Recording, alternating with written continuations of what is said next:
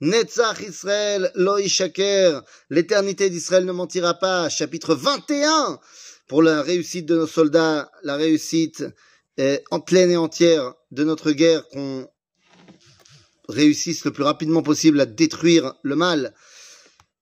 Pour la guérison de tous nos blessés, le retour à la maison de tous nos otages et l'élévation de l'âme de tous ceux qui sont tombés. Les amis, c'est bien beau de parler depuis euh, quelques, quelques cours sur la grandeur et la mitzvah d'habiter en Eretz Israël. Mais c'est où Eretz Israël?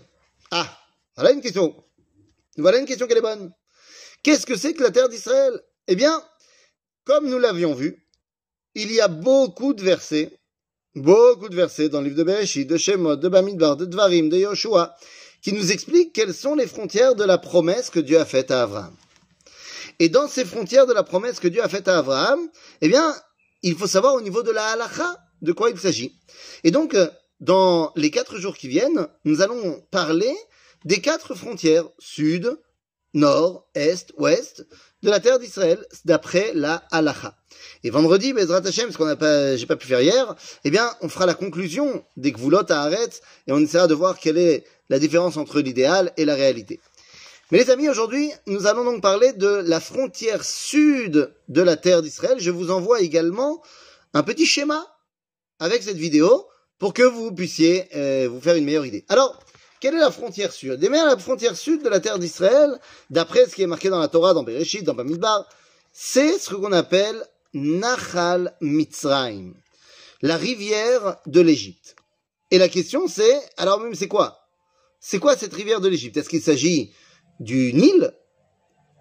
Alors, plusieurs avis, plusieurs avis, eh bien, la majorité d'ailleurs des avis, vont nous dire que Nachal Mitzrayim, c'est le bras est du Nil, c'est-à-dire dans le delta du Nil, la branche la plus à l'est du, Nil, eh bien c'est ça qu'on appelle Nachal Mitzrayim. C'est là où se trouve actuellement euh, le canal de Suez. Le canal de Suez, c'est donc Nachal Mitzrayim pour la majorité des commentateurs, comme par exemple Rashi, Rambam, Tosfot, euh, le Tosfot Yom Tov, Rabbi Deo Mizrahi, le Gaon de Vilna. Tout cela pense que le Nachal Mitzrayim, la rivière de l'Égypte qui est évoquée, c'est euh, le, canal de Suez. Après, selon cet avis-là, il y a une petite marloquette entre le Rambam et Rashi, de savoir, ok, alors c'est, j'ai compris ce que c'était Nachal Mitzrayim, mais ça va jusqu'où au sud? Est-ce que ça va jusqu'en bas de la péninsule du Sinaï? Et donc ça englobe tout le Sinaï, toute la péninsule du Sinaï, c'est l'avis de Rashi. Ou alors, est-ce que lorsque tu arrives au niveau de Elat, eh bien, tu dois faire un, trait comme ça euh, horizontal, et ce qui veut dire qu'en fait, la terre d'Israël ne comprend que la partie nord de la péninsule du Sinaï, et ça, c'est l'avis du Rambam. Mais il y a un autre avis qui est un petit peu plus, plus minimaliste, qui est l'avis du Kaftor Vaperach, euh, qui vient nous dire que c'est l'avis pas que du Kaftor Vaperach, mais aussi de Rabbi Saadia Gaon, du Ritbaz, de Ibn Ezra, que Nachal Mitzrayim, c'est le fleuve, enfin le fleuve, la rivière de El Arish. El Arish, euh, dans la partie est du Sinaï.